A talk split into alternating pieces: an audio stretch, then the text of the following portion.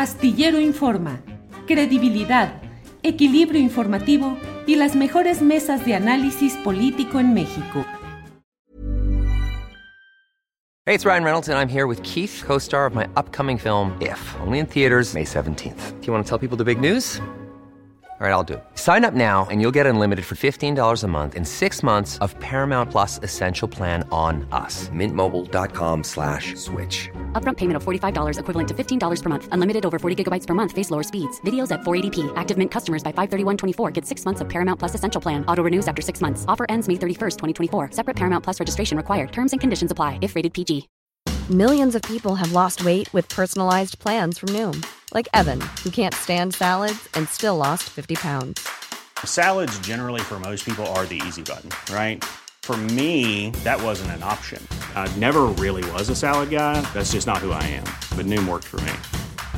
Get your personalized plan today at Noom.com. Real Noom user compensated to provide their story. In four weeks, the typical Noom user can expect to lose one to two pounds per week. Individual results may vary. Vamos, vamos, ya estamos, son las 2 de la tarde con 30 minutos y vamos con nuestros compañeros. Salvador Frausto, buenas tardes. Ya está por ahí Salvador. Hola, eh, Julio, hola Jorge, es un gusto eh, conversar con ustedes y con el Gracias. auditorio. Jorge Meléndez, preciado, buenas tardes. Buenas tardes, Julio. Abrazo a Salvador y a la audiencia. Muchas gracias a ambos por estar en esta reunión. Gracias. Eh, ¿Qué opinas, Jorge Meléndez, de lo que ha dicho el secretario de la Defensa Nacional respecto a invitar a los mexicanos a unirse al proyecto en marcha que es pues el que encabeza el presidente López Obrador? Hay voces que consideran que es un llamado impropio porque desde la máxima tribuna castrense no debería de convocarse a que los ciudadanos se adhieran a un proyecto específico o no, sino que debería de haber un respeto pues a esa pluralidad y diversidad. ¿Cuál es tu opinión, Jorge? Coincido con esas voces y con la tuya en tu columna de hoy. Yo creo que un secretario de la Defensa, un secretario de Marina, tienen que ser totalmente neutrales, entre comillas. Ellos podrán obviamente tener sus preferencias y más si los nombrar en determinado sexenio. Bueno, si los nombró el presidente y eh, se sabía que había otros candidatos, en el caso del secretario de la Defensa, que tenían más tiempo, que según ciertos escalafones que hay y demás, sobre eso han hablado algunos amigos míos, Juan Vélez Díaz, por ejemplo, pues adelante, que el presidente escoja a alguien diferente en el famoso escalafón militar. Estoy de acuerdo, él está en su derecho de escoger a quien le parezca mejor para esa encomienda, pero yo creo que a pesar además de que le han dado a la Secretaría de Defensa funciones múltiples, ¿no? Desde construir bancos, aeropuertos, trenes y demás, y que le han dado también una serie de ventajas. Ha dicho el señor López Obrador que mejor en sus manos, porque si llega alguien diferente a la 4T, a lo mejor privatiza el tren Maya y lo que sea. Qué bueno que estén ellos comportándose bien y demás. Pero yo creo que las Fuerzas Armadas aquí, en Chile, en China y en todas partes, son susceptibles de corrupción. Ahí sabemos, desde mucho tiempo atrás, algo que eh, no debe dejarse de lado. Las Fuerzas Armadas o se han hecho omisas o locas ante la corrupción del narcotráfico o han participado en ellas. No hay todavía una serie de investigaciones que las pongan ahí en el candelero, pero por lo tanto decir un secretario de la defensa, señores, apoyemos a la 4T porque la está haciendo bien, la está haciendo mal o regular, es participar en política. Y estos eh, personajes yo creo que no pueden meterse a decir esas cosas, a mí me parece muy preocupante. Recordemos que el señor Pinochet anduvo por acá con el señor Salvador Allende en la Universidad de Guadalajara, en donde habló de las alamedas el señor Salvador Allende y demás. Y Pinochet estaba ahí calladito, este, escuchando el discurso de Salvador Allende y luego ya regresa y da el golpe de Estado. Mucho cuidado con los militares en todas partes del mundo y en algunas, eh, en algunos lugares, por eso incluso el jefe de la defensa o el secretario de la Defensa Nacional han sido civiles, han sido mujeres, porque justamente se trata de apartar a las Fuerzas Armadas de este tipo de posibilidades. Que la gente se pueda corromper es muy posible. Yo me acuerdo a mi amigo, no tan estrecho y no tan grande como yo hubiera querido, eh, Carlos Monsiváis, le dijeron, oye, pues a ti, tú no te has corrompido. Y él, como era bromista, dice, pues porque no me lo han ofrecido, pero si me lo ofrecen, hasta lo voy a pensar. Pues era un chascarrillo de los muchos que hacía don Charlie o don Carlos Monsiváis o Monsi, como yo le decía. Claro. Pero es cierto, uno no es ajeno a este mundo, uno no puede decir, no, pues yo este, soy inmaculado.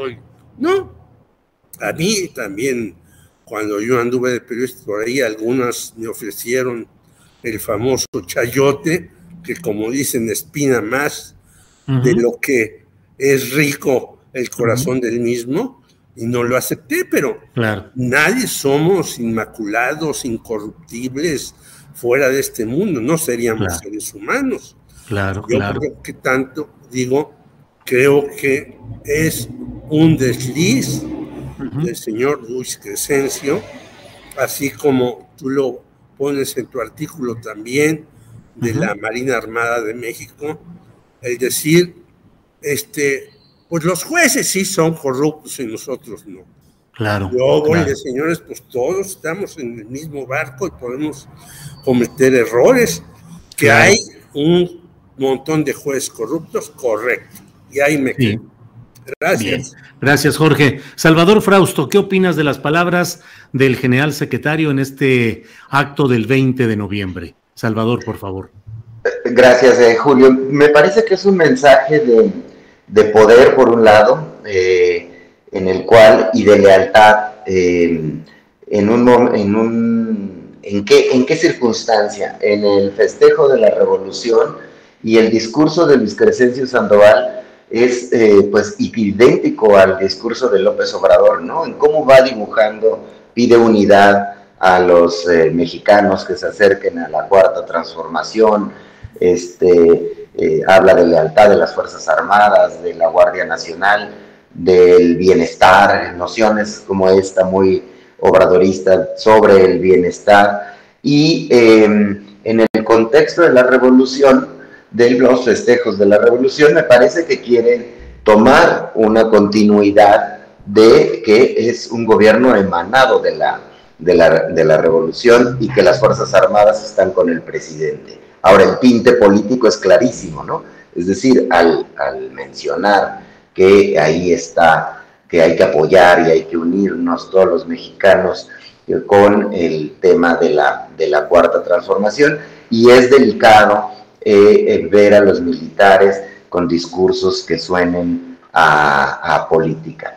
Ahora, no lo veo aislado de otros eventos que ocurrieron el fin de semana, en el sentido de que vimos a tres personajes este fin de semana eh, en posiciones públicas muy importantes. Por un lado a Luis Crescencio Sandoval, por otra parte al propio López Obrador con Marcelo Ebrard en la cumbre de los tres países, y por otro lado a Claudia Sheinbaum saliendo en la portada de la, de la revista del país es decir, a tres figuras centrales del actual gobierno en unas posiciones eh, de mucho respaldo y de mucho apoyo a la continuidad de la cuarta transformación. Concretamente, en el caso de Luis Crescencio Sandoval, me parece que, que el mensaje es que la 4T o el gobierno que encabeza eh, eh, el partido Morena es la continuación de los gobiernos revolucionarios. Es una suerte de Morena comiéndose al PRI, no como exactamente como partido, sino como el partido que surge con la revolución y que amalgama todas las corrientes en disputa que hubo en el momento de la revolución, se eh, concentran en un solo partido y duran este, desde el 29, de 1929 hasta el 2000 en el poder, ¿no? Y solo hay un breve interregno de 12 años donde el PAN gobierna, pero me parece que el, énfasis es que la bandera que le interesa al gobierno que encabeza López Obrador es abrevar sobre una idea de que ahí están las fuerzas que deberían de buscar el bienestar social, la justicia, eh, una lucha contra la corrupción y eh, y ganar esa, esa posición para terminar de eh, integrar al movimiento de Morena a estas fuerzas que en este momento es importante que ciertas corrientes del PRI eh, apoyen a, Morena en cuanto a cuestiones como las reformas estructurales, eh, las reformas estructurales de López Obrador, ¿no? la eléctrica, la, la, electoral y la de la, la de la Guardia Nacional. Y eh, me llama mucho, mucho la atención que se atreva el secretario de la Defensa a meterse en, una línea muy delgada que es la política y que habría que observar con, detalle hacia dónde va, hacia dónde nos, lleva ese discurso ya muy político de las, de las Fuerzas Armadas. Y como bien dice Jorge, hay ejemplos internacionales eh, que nos podrían eh, generar alertas, ¿no? Alertas de, que puede ser peligroso de los militares tomando banderas, banderas políticas, Julio. Gracias, Salvador Frausto. Jorge Meléndez ya lo tocaba de pasada eh, Salvador Frausto, el tema de la aparición de la jefa del gobierno capitalino en la portada del País Semanal, una de las publicaciones del grupo español Prisa, al cual con frecuencia el propio presidente de la República se refiere de manera crítica. ¿Qué te parece este tema, Jorge? Pues a mí me parece que la señora Claudia Sheinbaum dijo ya, adelante, como otros lo están haciendo. Es decir, sale además con un bello vestido, no sale con sus jeans. El señor Gil Gamés, como siempre, hace un coraje endemoniado dice, yo pensé que el país era un periódico crítico y Javier Lafuente, al que yo he elogiado, ahora resulta un entrevistador mamarracho casi, ¿no? Este, ¿por qué? Pues le hacen esta entrevista, ¿por qué? No tengo idea, no voy a meterme yo a discutir algo que yo no conozco con presión, pero la señora Claudia Sheinbaum, como tú también anotas, salió en BBC, salió en The Economist. ¿Qué quiere decir esto? Que ya está totalmente encaminado a poder ser la posible candidata al 2024. Fue una entrevista amable, Jorge. Fue una entrevista amable la que le hizo el País Semanal a Claudia Sheinbaum. Pues yo no diría que fue amable. Eh, lo que pasa es que el señor Gilgamesh justamente hubiera deseado que el señor Javier Lafuente, que está aquí en México, que es uno de los corresponsales del país, tratara de hacer la pinole. Eso es lo que él quería. Y como no le hicieron pinoles y no salió adelante, pues al señor Gilgamesh, que no nos olvidemos, ha estado toda su vida ligada a la revista Nexos, y que ha estado ahí metido en el ajo y que ahora, yo decía, mi amigo no tan cercano, lo formó Carlos Monsiváis, él mismo lo dice, ahora está muy ligado a Héctor Aguilar Camín y a todo ese grupo quisiera que el país pues hiciera una entrevista muy dura y que le dijera, y a ver, la línea 2 y se acaba de caer esto y aquello y lo demás Eso es lo que él quisiera. Gilgamesh es el seudónimo de Rafael Pérez Gay, escritor. Así es, hermano de José María Pérez Gay, que era muy cercano al señor López Obrador, y Rafael Pérez Gay es muy contrario a López Obrador, entonces a él le duele mucho eso, que los demás periodistas pues hagan su oficio como uno no le pide al señor Gilgamesh que hable bien o mal de López Obrador, pues está en su derecho de hacer lo que hace. Y yo no sé por qué le pide a los otros que hagan lo que él piensa que deben de hacer. Me parece una suerte de periodismo muy mal hecho, como también, ya que te refieres a eso, leí en Fray Bartolomé una crítica a Lorenzo Meyer. Entonces, que porque está su hijo en el gabinete de López Obrador y que él indujo a que pusieran al director del CIDE y demás.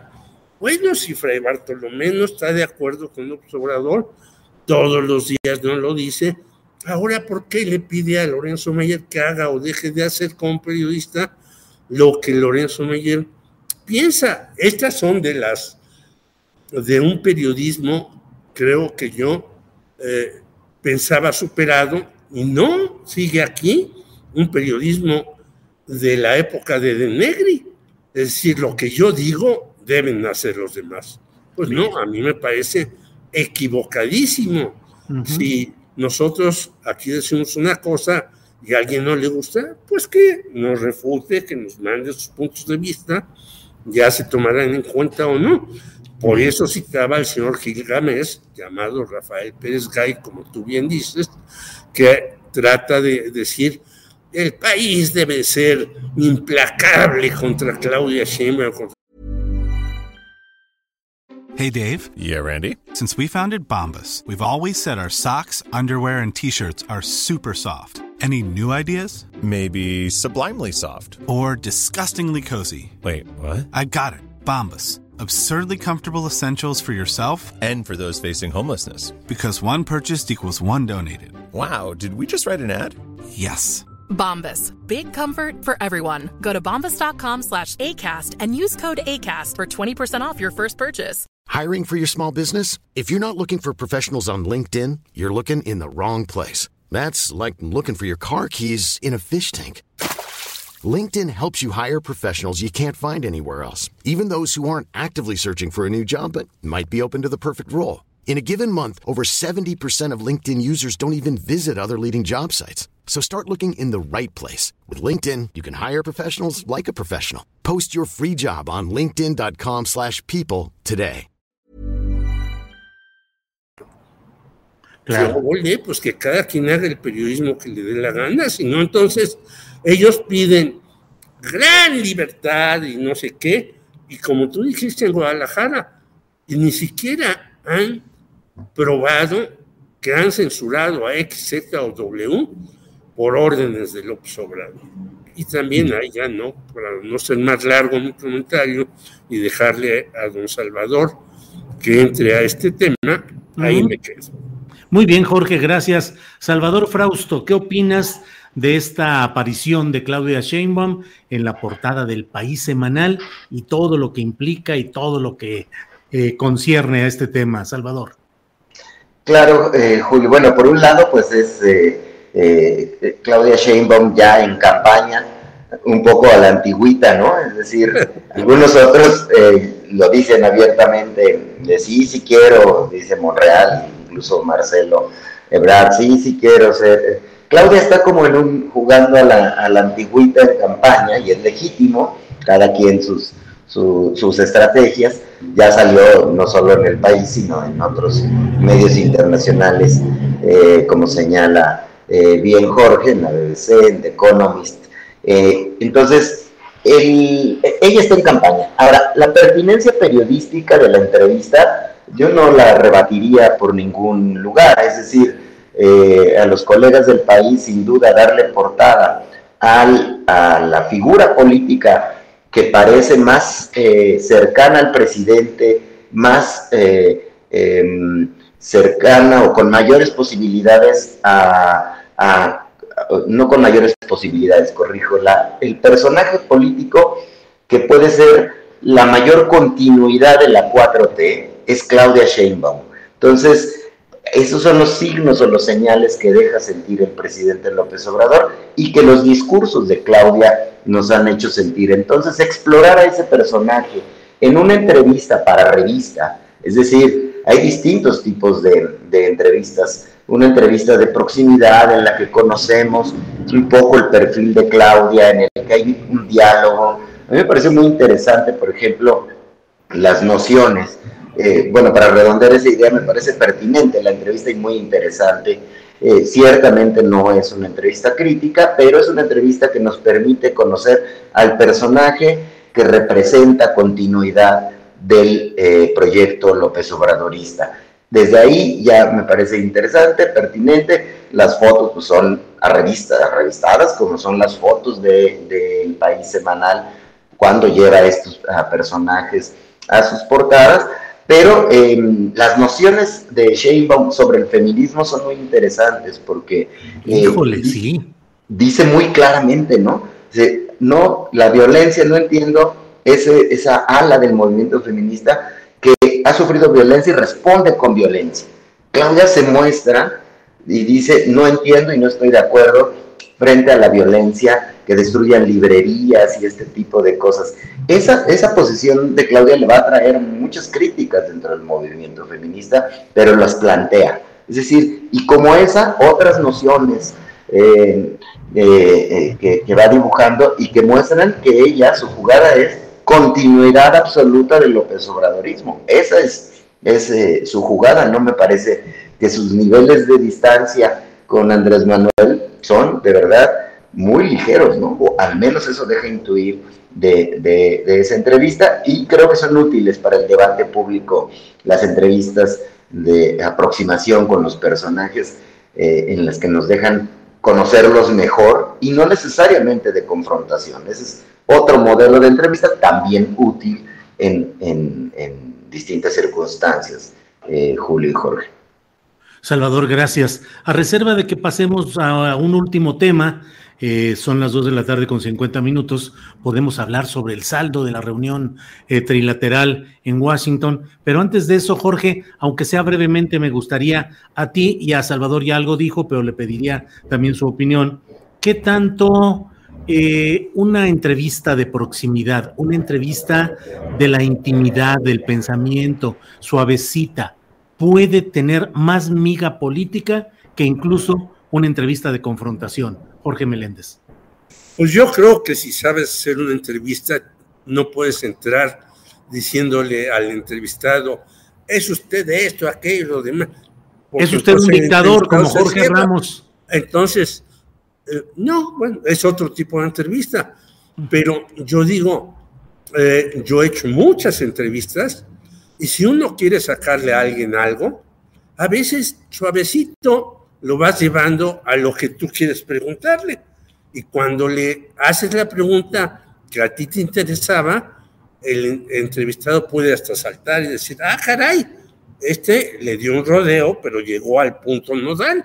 Y yo creo que ese eh, son las entrevistas importantes, ¿no? Yo le pregunté una vez entrevistando a la señora Elena Ponera Topsna, ¿Es verdad que usted le dijo al señor Diego Rivera, que ya no daba entrevistas, ¿por qué está usted tan panzón?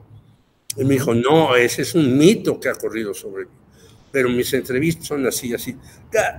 Cada, quien hace las entrevistas no a modo, sino para tratar de sacarle lo que tú y tu periódico o tu revista en este caso puede ser importante para el público al que va a reflejar.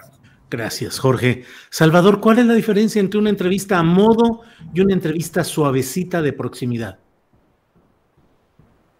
Me parece que la, entrevista, el modelo de entrevista que eligió eh, el país es, eh, es ad hoc con el espacio en el que sale, es decir, en la revista semanal.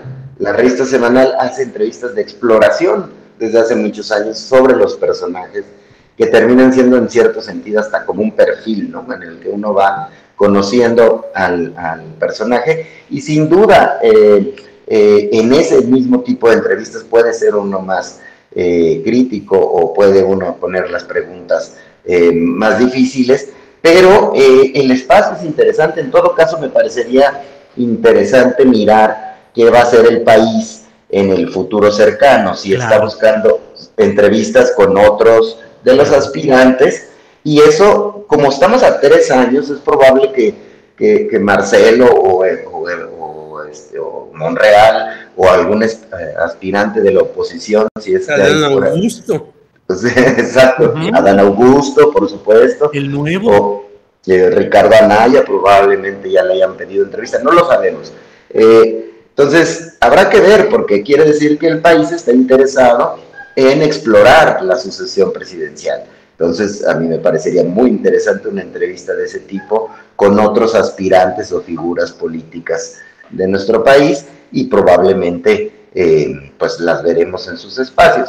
No, no, no veo las entrevistas con este formato necesariamente como un asunto de, de puro cariñito y puro champú, ¿no? Este, no, es como, como que si obtienes información y la pones en la discusión, en mi opinión, es válido periodísticamente y nos tiene discutiendo, incluso a los críticos, de, eh, más críticos de Claudia, que ya nos mencionó este, mi querido Jorge, pues los, los les da espacio para que den sus, sus opiniones, ¿no? Bien, gracias Salvador. Eh, nos queda un espacio para una última reflexión. Jorge Meléndez, en este caso te pido, ya se ha hablado mucho, se han visto mil ángulos, pero ya un poquito más serenado el asunto.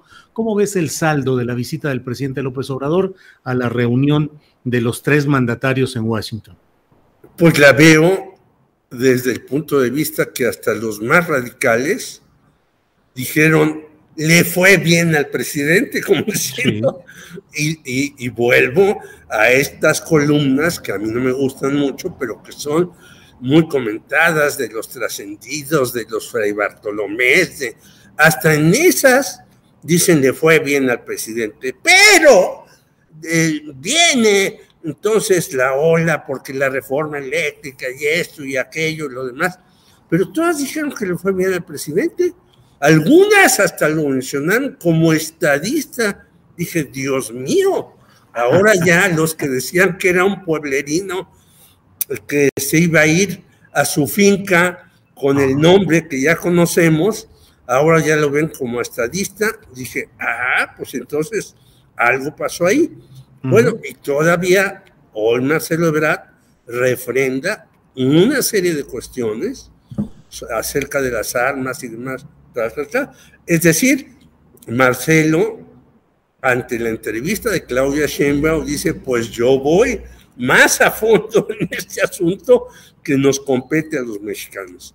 He ahí como si todo el mundo se está moviendo hasta Monreal, que fue a cantar al Tenampa y recordar al gran José Alfredo Jiménez. Todo esto dentro de un momento en donde los otros como sabemos, ya hasta se sienten de izquierda. Claudio X González ya resultó socialdemócrata y casi, casi este adorador de Olof Palme, que lo mataron hace muchos años. Gracias. A ti, Jorge, muchas gracias. Salvador Frausto, eh, tu reflexión para poner fin a esta plática eh, aquí en Astillero Informa. Eh, ¿cuál es, eh, ya después de todo lo que se ha dicho y lo que se ha asentado ya de esos polvos y esos ruidos, eh, ¿qué te parece el saldo de la visita del presidente López Obrador a Washington en esta reunión trinacional? Creo que el, presidente se vio bien, se vio, colocó sus temas con mucha claridad, mm, de ahí que sorprende que incluso sus mayores críticos lo elogien, ¿no? Esa, esa visita y ese discurso. Eh, eh, me llamó a mí particularmente que el tema de migración lo colocó con mucha claridad, por un lado, eh, al pedir que se apruebe, se busque una reforma migratoria en los Estados Unidos que busque beneficiar a los paisanos que andan por allá. Entonces, eso lo cuidó muy bien. Se le, las críticas a la reforma eléctrica no fueron tan sonoras, es decir, pareció como si no hubieran discutido nada sobre la reforma eléctrica los tres presidentes. Sin embargo, trascendieron informaciones que me parecen eh, confiables de que sobre todo Canadá mostró su, eh, preocupación por, por ciertos aspectos de la reforma eléctrica y que iba a haber un acercamiento eh, puntual entre los gobiernos o los cancilleres de ambos países o los funcionarios que tienen que ver con las reformas eléctricas para explicar que, por dónde va a ir esa reforma y de ahí parte una discusión sobre que se va a estar explicando a los mexicanos a través de, campañas muy activas en qué consiste esa, esa reforma eléctrica. Y por último, una cosa que me llamó la atención es cómo se sentaron en la mesa. Es decir, ese símbolo de poder ahí me parece que Biden les ganó, les llevó mano, ¿no? Sí, sí, Porque Biden se, pues, se sienta enfrente, como en una mesa que parece de, de, de junta, pero tiene enfrente a Trudeau y a AMLO. Entonces pareciera que ellos vienen a rendirle cuentas a, Biden. Ahí me parece que en la cuestión de protocolos eh, se les fue o Biden se los, se los comió para, para él parecer eh, que le rendían cuentas. Era eh, lo apropiado quizá una mesa redonda, ¿no? más chica, ¿no?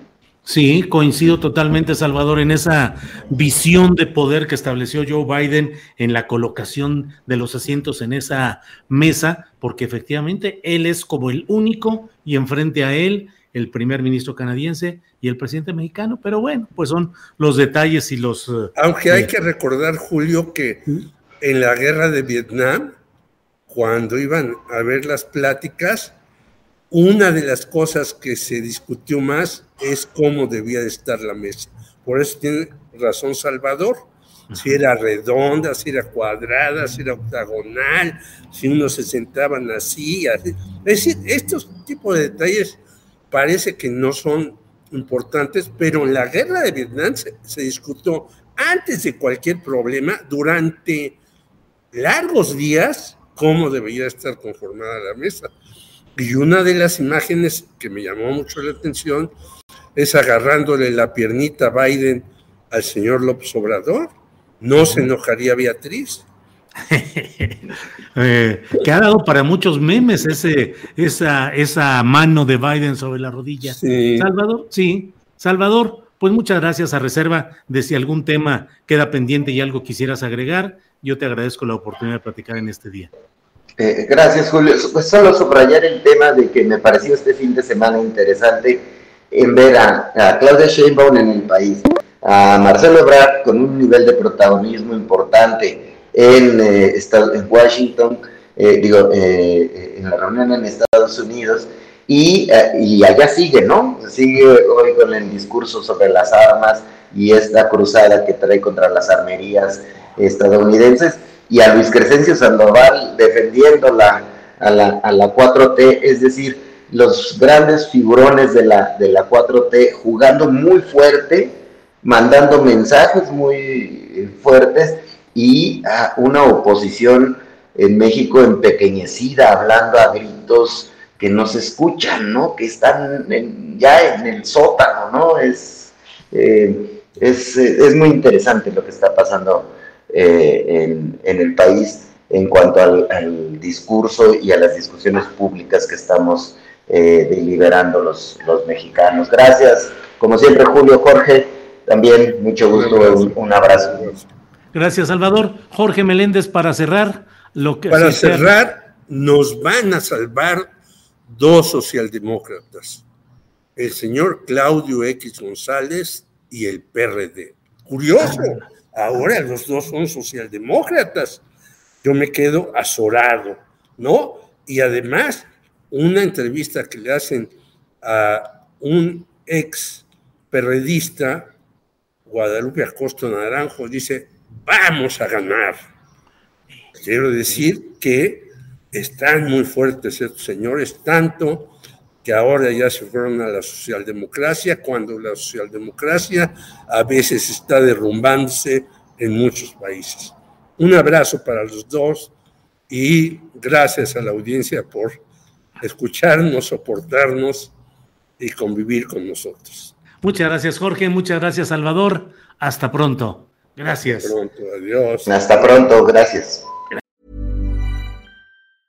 Hi, I'm Daniel, founder of Pretty Litter. Did you know cats tend to hide symptoms of sickness and pain? I learned this the hard way after losing my cat, Gingy. So I created Pretty Litter, a health monitoring litter that helps detect early signs of illness by changing colors, saving you money and potentially your cat's life. Pretty Litter is veterinarian developed, and it's the easiest way to keep tabs on your fur baby's health right at home. Go to prettylitter.com and use code ACAST for 20% off your first order and a free cat toy. Terms and conditions apply. See site for details. En Sherwin Williams somos tu compa, tu pana, tu socio, pero sobre todo somos tu aliado, con más de 6.000 representantes para atenderte en tu idioma y beneficios para contratistas que encontrarás en aliadopro.com. En Sherwin Williams somos el aliado del PRO.